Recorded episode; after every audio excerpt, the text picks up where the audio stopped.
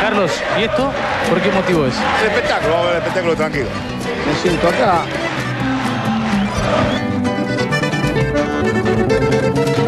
¿El ingreso de bebidas alcohólicas? No, señorita. No, señorita, yo tengo, tengo por el 50 Código años de cancha. No tiene bebida alcohólica, señorita, tiene Gatorade. Yo voy a citar a poeta contemporáneo Ricky Espinosa. Lo leí en un booklet de un disco de Flema. Cuando comprendemos que podemos morir, dejamos de ser niños. Yo no sé si eso lo robó de algún lado o si lo escribió él. De algún modo me parece que eso viene a explicar un poco esta cuestión, que más allá de poder o no actuar con malicia, eh, la irrupción del tiempo como, como factor director de eh, como Sí, factor limitante, como una, una cosa que- exactamente que, exactamente nos va, en algún momento te, la- te la va a cobrar. Eh, y como algo a, a lo que no se le puede pegar la vuelta por ningún lado me parece que cuando comprendes eso medio que que se acaba la babia esa en la que uno viene pensando que que el mundo gira en torno a su ombligo Claro, claro, y que todo, y que todo va a seguir siendo siempre así, ¿no? Siempre, siempre de esa manera. Eh, y el cinismo, porque realmente, o sea, si hay algo que nos caracteriza como época es que vivimos en una época cínica, eso está clarísimo. So- Somos, es, es- es como el, la- el- digamos, el, el escudo que usan todos como para evitar sus sentimientos. y No, entra, entra como también por ese lado, como, como una, una especie de defensa, como si el sentimiento llevado así muy, muy de frente, como se dice en la solapa, eh, fuese algo que, que nos hiciera más vulnerables, ¿no? Y, y por ende más, factible, no sé, más, más fácil morirnos. Eh, me parece que se confunde sensible con vulnerable. Aquel que lleva sus sentimientos y va para adelante con ellos y no, no pierde su tiempo en discusiones cosméticas, eh, se lo termina tomando por boludo. Sí, está- cada vez más, ¿viste? Es como que cada vez eh, más no- nos refugiamos en, en discusiones que por ahí son, son así triviales y, y- y tontas o, y que no, no van por ahí al hueso del problema, que el problema supongo que es esto, la, existencia en, en general, y, y nos escudamos en eso como por eso, como para no quedar como boludos por ahí. Yo no digo que en todas las conversaciones haya que terminar hablando del ser y la nada. No, por o- favor, no, no, no todos tienen que ser como nosotros. Eh, eh, es más, yo no sé del todo si creo en las conversaciones, pero que las hay, las hay. No, eh, no sé si, si la palabra viene acá a servir para algo o, o no. O sigue siendo un subterfugio mm, de cualquier manera que se use, ¿no? Me parece que hay mucha gente que curte cinismo también como, como una especie de pose, posmo, que, que están de vuelta y que en realidad no han ido a ningún lado. Esto de, de cuando vos te compraste los jeans, yo ya los hice bermuda y cosas así. Esta gente que a la vez te la quiere venir a contar y que por ahí no han ido ni a la esquina. O, o- me parece también que, que- que con la sobreexposición que hay, con el tema de redes sociales y toda esa Sí, paje- todo el tiempo tener que estar diciendo algo. Sí, y la gente le tiene como fobia al silencio. Eh, bueno, hola, estoy haciendo un podcast. Sí, pero ta- eh, y así como le tienen, le tienen fobia al silencio, justamente eh, me parece que viene muy a, muy a cuento de lo que estamos hablando. Eh, tener, el tenerle fobia a, a esa vulnerabilidad, porque es eso, es tenerle fobia al a- o el silencio es, es naturalmente vulnerable, pues es algo que te deja muy expuesto. ¿viste? Estás ahí puesto en el medio del silencio. y, y estar con. y hablar de tus sentimientos o, o de lo que realmente pensás y no, no esconderte en chistes y, y- y- y referencias y también te deja muy expuesto. Creo que a eso se le tiene miedo ahora, a la idea de estar tan expuesto, justamente por esto de las redes sociales, que uno no pueda construir un personaje y termine siéndolo, termine siendo, eh, eh, digamos, ese tipo de, persona que dice lo que, lo que le parece todo el tiempo y- y queda así como un boludo, básicamente. Como, mirá este boludo las cosas que dice. Sí, me viene ahora cuando dijiste uno se vuelve un personaje y se cree el personaje que proyecta, Sí. se me vino bastante gente a la cabeza. Por supuesto, sí. Eh, me da la sensación de que, que en directa relación con este tema de la inocencia, que mm, con este tema de la confusión que hay entre sensibilidad y vulnerabilidad, está como bien visto eh, cierto filo eh, que tiene más que ver con la sensiblería que con el sentimiento real.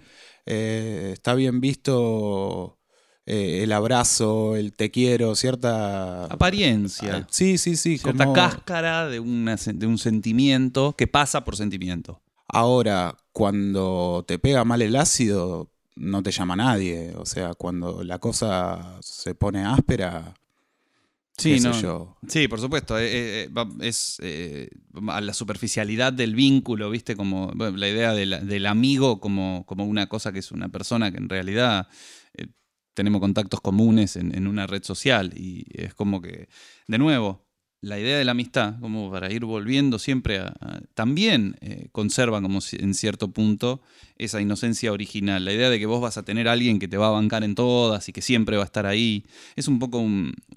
es una, un conocimiento un poco inocente, ¿no? Para la época que vivimos, más que nada.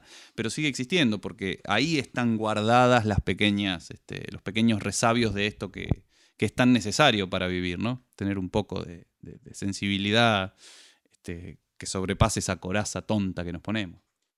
Y como contraposición a la inocencia, lo que me sucede con el cinismo es que es una pose que no me interpela. O sea, cuando veo a esta gente que, que te la quiere venir a contar, que te quiere venir a mostrar la suela gastada, o, o que te dice que tomó ginebra con Luca Prodan, o... Sí, sí.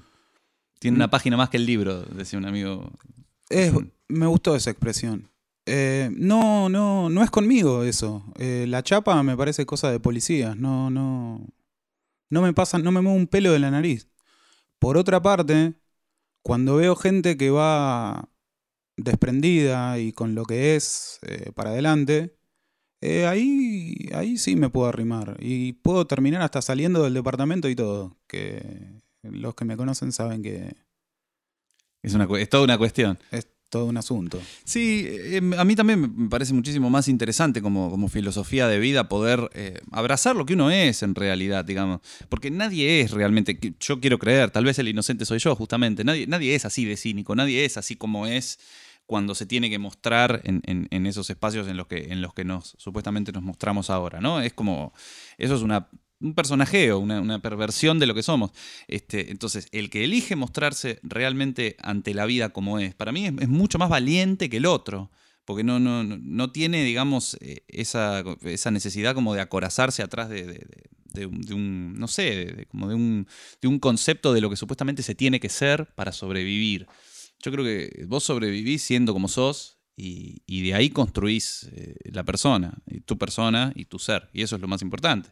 Sí, pero aquí, discúlpeme, yo me voy a abstener de, de ser el terapeuta de nadie. No, por supuesto, desde ya no estamos acá para eso. ¿eh? Por más que yo comprenda en determinados casos que sea un personaje y que en realidad yo debería tomarme el tiempo para conocer lo que hay detrás. No, Sí, porque por ahí tiene problemas con sus padres. O Eh, no, no, no. Envidia de los hermanos. No, más vale, no. Por supuesto, no. Estamos acá para otra cosa, en realidad. Pero digo, eh, justamente poniendo en contraposición a esas dos, dos maneras de ser, o esas, esas dos formas, o esas, dos elecciones, este, yo elijo al que es lo suficientemente valiente para abrazar todavía esos sentimientos que se tienen supuestamente desde niño y seguir cultivándolos y ser una persona sana. Y eso es lo importante de seguir siendo un poco inocente, pero no inocente de, tonto, porque está la, la- la relación de la inocencia con la tontería. Ah, mirá qué inocente que es. Sino eh, inocente de poder seguir sorprendiéndose ante la vida, de poder seguir siendo feliz con las pequeñas cosas y seguir este, contentándose con, con esas, esas cosas que para uno son, son muy chicas o muy tontas, ¿no? Digo, e- eso es un poco la inocencia, eh, la capacidad de no perder justamente la capacidad de sorpresa. Si uno ha perdido del todo la inocencia, yo no sé si no ha perdido también la capacidad de ser conmovido. Claro. Eh, si uno está de vuelta de todo, eh, y esto incluso para los que juegan ese personaje, Para lo que lo juegan y para lo que lo tienen. para, No lo, sé si para que si lo vuelvan a pensar un poco, eh, si estás de vuelta de todo, No hay más vuelta que darle a nada, en realidad, ¿no? lo lamento por vos, mi más sentido pésame. Sí, por supuesto. Yo eh, co- considero que siempre hay, este, así como hablábamos eh, hace poco del tema de, de- de posibilidades de seguir siendo curioso, de seguir descubriendo, siempre hay eh, posibilidades de seguir siendo sorprendido por la vida y, conmovido por esas cosas. Y yo creo que, ahí está ese, ese, pequeño resabio de, otra vez nos vamos a poner freudianos, del niño que uno, lleva adentro, ¿no? Y, y, y que lo, es lo que, te, lo que te sigue conmoviendo. Hay maestros inclusive que van a lo suyo con cierta inocencia. Digo esto eh, que no han perdido cierta visión eh, no ingenua, sino inocente en relación a su objeto de estudio. Sí, ahí está, hay una, hiciste una buena oposición, ¿eh? Ingenuo versus inocente. No es lo mismo. No, no. Eh, gente que no ha perdido la... Me parece que la inocencia en relación a un objeto de estudio radica en la capacidad de, fascinarse, de, Absolutamente. recuperar cierto estupor que tiene sí que ver con la infancia. Lo lúdico. Eh, claro, claro, la noción del juego como una zona donde uno puede ser un poco más libre. Pensaba en, en esta gente que, que supongamos concurre al conservatorio de actuación y cuando va al teatro eh, no puede dejar de... Sí, de ver cómo pervirtieron el texto, cómo... Y, versus una persona sin formación que va al teatro y tiene otra manera de disfrutar la obra. Yo no digo que haya una que es la que va. Eh, en la apreciación, no, por supuesto, pero... Sobre la otra. Pero sí eh, que cuando uno establece una relación formal con, un objeto, eh, cambia la manera de apreciarlo. Y no, no, no creer que uno tiene una verdad definitiva, sino que, tiene una aproximación posible al objeto, eh, ayuda a conservar cierta inocencia. Y me parece que ahí radica la maestría de ciertas personas. Sí, porque si no es como ir a un show de magia. A mí no me gusta la magia, pero es como ir a un show de magia y tratar de descubrir todo el tiempo qué es lo que está haciendo el mago. Ah, yo ese truco yo sé cómo se hace, etc. Digo, o sea, si vas a un show de magia es justamente para, para verte... Hay que hacer ciertas concesiones, claro. Por supuesto, uno, entra en, un, en, una suspensión de, de, ciertas creencias, como también, como ver cine, como ver, eh, ver teatro, como cualquier obra hay cierta suspensión de, la veracidad o de la verosimilitud en la que uno tiene que entrar obligadamente. Y yo creo que también en, la vida se puede vivir así, o sea, no, con una suspensión de la verosimilitud, porque la vida es la vida, pero lo que sí se puede hacer es tratar de ser un poco menos cínico, tratar de, de no tener una página más que el libro, de leer el libro despacito y tratar de sorprenderse, porque me parece que eso es lo que uno hace con un libro, ¿no? Básicamente. Sí, eh, me encanta. Y por otra parte también eh, pensaba que, yo no sé si, si, es en la inocencia donde nace la posibilidad del arte, porque si uno no puede hacer estas concesiones que vos decías recién, en tanto suspender un ratito su sistema de creencias para ver que Rocky gana siempre en el último round. Totalmente, y que, y que y si yo puedo cambiar, ustedes pueden cambiar, le dice a los rusos. Exactamente, yo digo, si uno no puede hacer eh, esa clase de concesiones, no hay arte posible.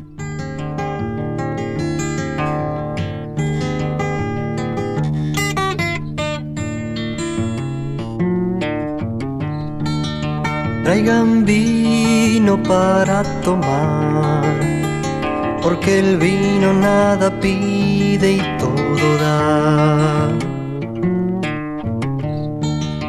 Tres guitarras para escuchar el mensaje de la gente que no está. Traigan ropa de cuero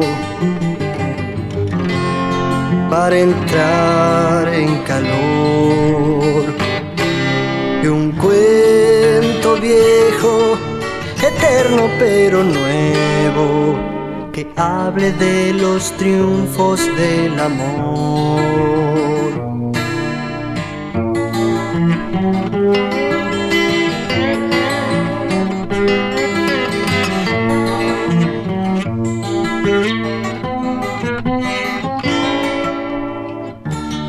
En la estufa fue guarde ya sugiriendo los pasados a borrar.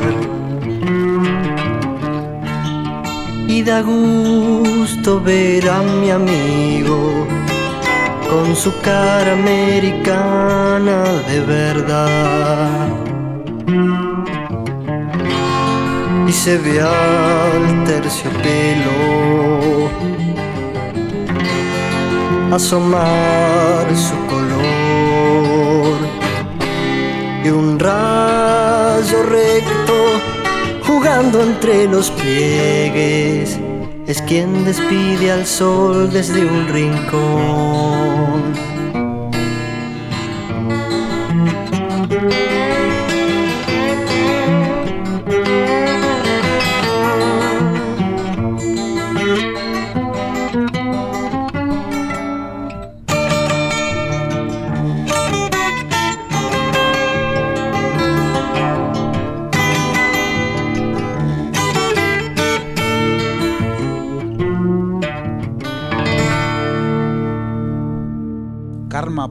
Y cobra sus deudas aquí abajo, y no hay arrepentimiento que valga. Nada perdona y nada se le escapa, ni una veleidad, ni un abandono, ni un sueño culpable, ni una bufonada. Y de ningún modo te juzga desde tu ignorancia presente, sino desde el punto más alto de tu conciencia ética. Un ejemplo mínimo. ¿Recordamos la alegría victoriosa de aquel cascotazo que dejó tullido a un inocente pajarito allá en la edad dorada? ¿Fue un ondazo certero o un acto criminal? No hables, no te defiendas, apechugue a lo varón, hijo de puta. El niño candoroso de excelente puntería sigue riendo en el pasado. Es inocente. Pero ¿cuánto duró la inocencia, la irresponsabilidad, la risa pueril? Lo que dura el perfume de un jazmín en la palma de la mano que lo corta, lo que dura un camote en el hocico de un chancho, nada, menos que nada porque el niño, inmediatamente atacado de karma, infernalizado para siempre, condenado al fuego eterno por asesino de pajaritos, supo que más le valiera no haber nacido. Soñó esa noche, tuvo fiebre, sueña todavía. Tendrá pesadillas con ratas y verá agua vivas al borde de su cama, pero nada será peor que esa ala rota, que esa derrengada vida mínima. Siempre que podían jugaban a su gran juego, el soldado y la puta. Lo jugaban en cualquier habitación donde pudieran hacerlo. Él era un soldado licenciado que venía del frente. Ella era una puta de la calle de Bulión. Toc, toc. La puerta se abría con lentitud. Se daban la mano y él le hacía cosquillas en la palma con el índice. Así participaban en esa misteriosa actividad cuyos pormenores los adultos escondían tan púdicamente con palabras francesas, con palabras yiddish, con palabras deletreadas. Ese ritual velado en torno al cual los comediantes de club nocturno construyen su humor, ese conocimiento inexpugnable que los adultos custodian para garantizar su autoridad. Su juego prohibía las palabras sucias o la brusquedad. No tenían conocimiento del aspecto sórdido de los burdeles, y quién sabe si lo hay. Pensaban en ellos como una suerte de palacios de placer, lugares que se les negaban con tanta arbitrariedad como lo hacían con los cines de Montreal. Las putas eran mujeres ideales, así como los soldados eran hombres ideales. ¿Me pagas ahora? Aquí tienes todo mi dinero, hermosa niña.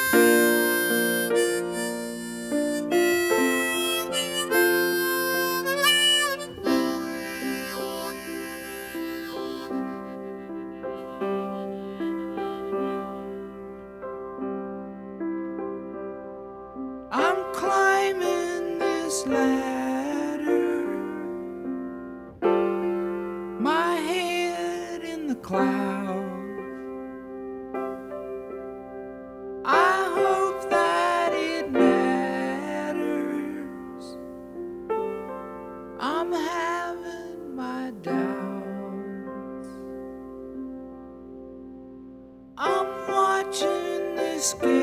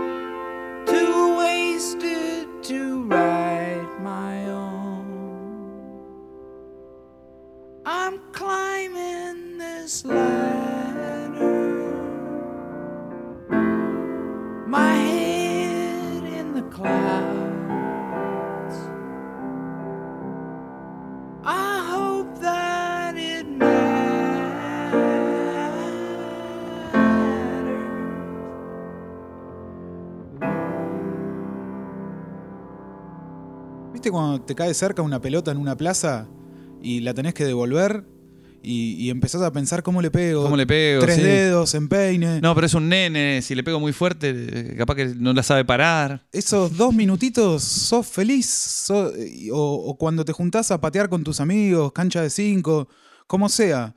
La posibilidad esa de recuperar la inocencia tan automáticamente eh, es, es maravillosa. Sí, hay, hay pocas actividades en la vida que te dan ese, ese retorno así, co- con, esa, digamos, tan rápidamente y tan y, y con de una manera que es, te premia tanto, premia tanto al espíritu, ¿no? Porque uno es, sos completamente feliz. Eh, ¿Viste? Es como, como se, te abstraes de todas tus preocupaciones. Y eso es, es, es, eh, inmensamente, inmensamente hermoso e inmensamente inocente, ¿no? La, aparte, la, la, la paga, la devolución La devolución.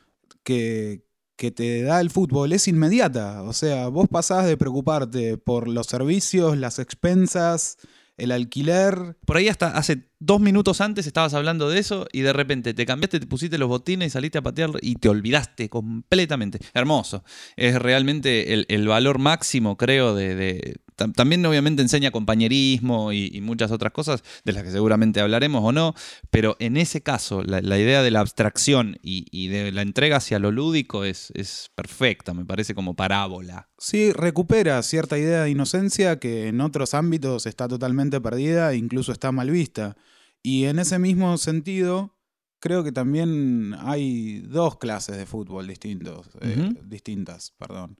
El que uno mira y el que uno juega. En el que uno mira, yo no sé tanto si, si podemos hablar de la inocencia como un valor imperante. No, se terminó, pero claramente. Por ahí lo- eh, nosotros lo veíamos, eh, eh, cuando lo veíamos y éramos más chicos, lo veíamos con la inocencia del pibe que se compra la camiseta y idolatra a esos tipos que son casi bronces. Pero ahora que uno más o menos toda la semana sabe los manejes y entiende de por dónde van y los intereses que se corren, olvídate, la inocencia es lo último que hay ahí. Y siempre se le termina cayendo a los jugadores. Digo, ah, ya no hay identificación de los jugadores con los clubes. Para mí es ah. al revés, para mí es al revés. Para mí el jugador es el que, al que más salvan, porque el jugador es lo más sano que tiene el fútbol, Pablo.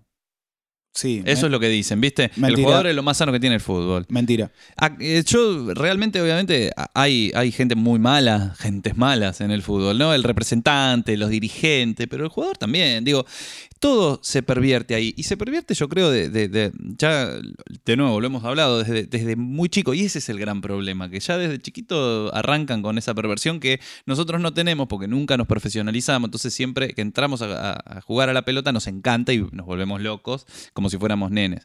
Pero ya en un momento supongo que se pierde eso. Es como ese, la entrada al cinismo, la entrada a lo que viene después, ¿no? A esa coraza. ¿Y en qué momento vos pasás de ser un tipo que le encanta jugar a la pelota a un empleado que cumple horario eh, en botines. A mí me parece una, pregunta fascinante. Eh, Es un momento clave en la vida de- de- de toda persona que juega al fútbol, me imagino.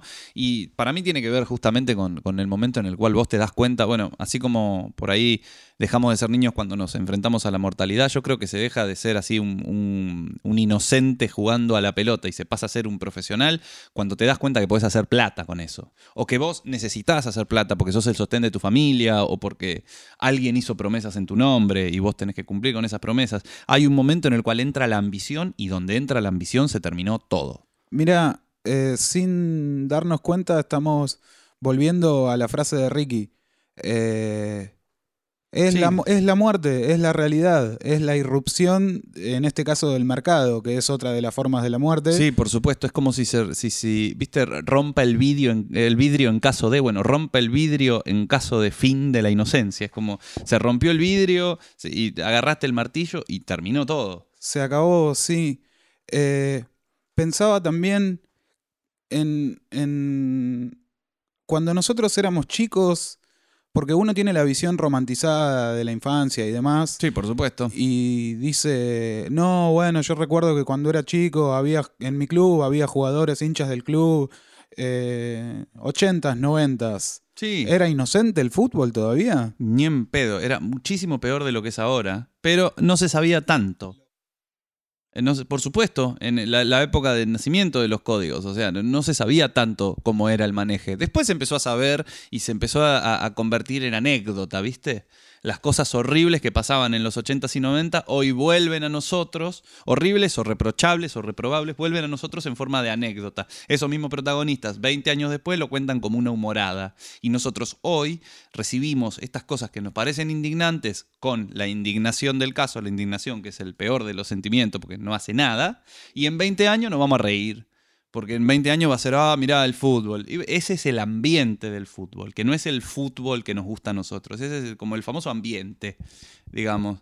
Y el ambiente se recicla a sí mismo, se hace como una permanente humorada de sí mismo.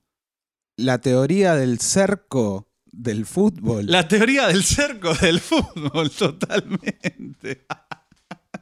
Mirá a dónde llegamos, ¿eh? Eh, o sea que el fútbol pobre está viejo y no es él, es el... Hay, hay un brujo, un López Rega ahí atrás del fútbol. Sí, sí, sí, es, es- es lo que hacen con él. Claro, está bien.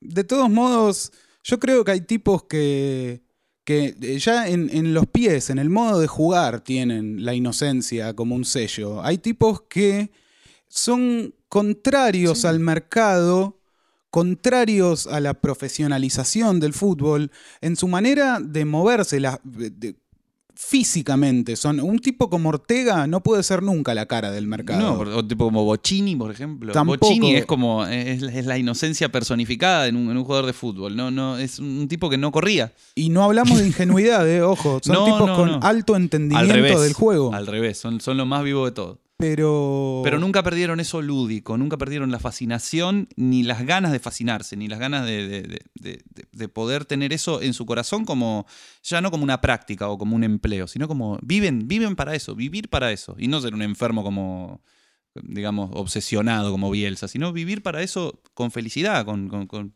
con una, una cosa así más inocente, justamente. Después de todo, si no, te queda ser un Batistuta. Un autómata, sí, totalmente, un trabajador del fútbol. Ojo, Batistuta un goleador de otro planeta. No, por supuesto, y es muy digno también ser un trabajador del fútbol, como ser un trabajador de casi cualquier cosa, ¿no? Por supuesto. Pero. Yo no me imagino una vida en la que no te gusta el fútbol y jugués por obligación. No, ¿por qué? Porque nosotros cuando vamos a una plaza pateamos una pelota porque la- lo amamos, porque lo, lo tenemos en, adentro nuestro, porque nos remite a, no sé, a, a un lugar como si fuese un, no sé, un Sanadú, ponele, como si fuese un Shangri-La, eh, así espiritual. En este plan de recuperar un poco los valores de cierta inocencia en el fútbol, se me ocurre que son muy maltratados los tipos con ciertos valores que no tienen que ver con el negocio. en O el con los códigos tampoco, ¿eh? O con los códigos, claro.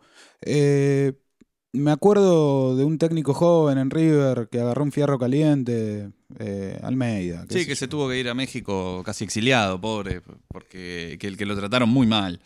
Eh, y, y él, nada, era un tipo capaz de, de- de declarar que lloraba Mm. ¿Viste? ¿Viste como esa cosa de que está mal decir que llorás? ¿Viste? No, no podés llorar. Usted apechugue a lo macho.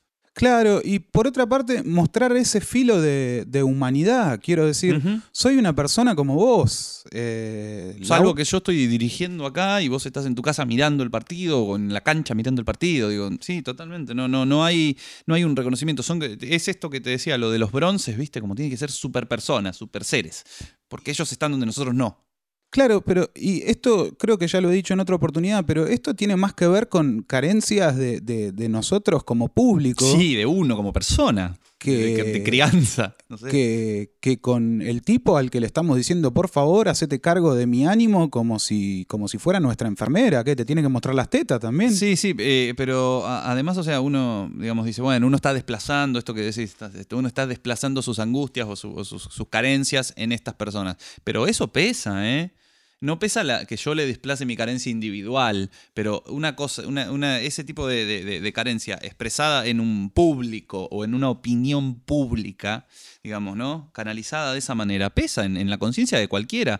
A vos, por ahí, que un tipo te putee por la calle no te va a joder, pero que te puteen 30, 50, 100 tipos, por, por supuestamente no hacer tu trabajo como debes encima, debe ser terrible y, y- y o, o por no ser como deberías ser también. Eso debe ser peor todavía. Porque vos deberías ser de una manera si sos esto, ¿viste? Claro, este, este tema, el bendito tema de los códigos, tan opuesto a la inocencia. Por supuesto que sí. El código tiene la mafia, Sí, sí, sí. eh, la familia, o sea, Sí, además el código es como una, es como una gran sábana que cubre todo el pecado que se pueda cometer. Porque claro, los sacrosantos códigos te, te- cubren. O sea, vos te mandaste una cagada, no importa, porque los códigos dicen que acá no, no pasó nada.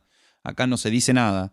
Y eso es, es justamente lo contrario, como vos decís, a, a- eh, a la inocencia. Es la culpabilidad, de hecho. Esto fue Gatorade. Seguinos en soundcloud.com barra Gatorade o buscanos en YouTube y iTunes.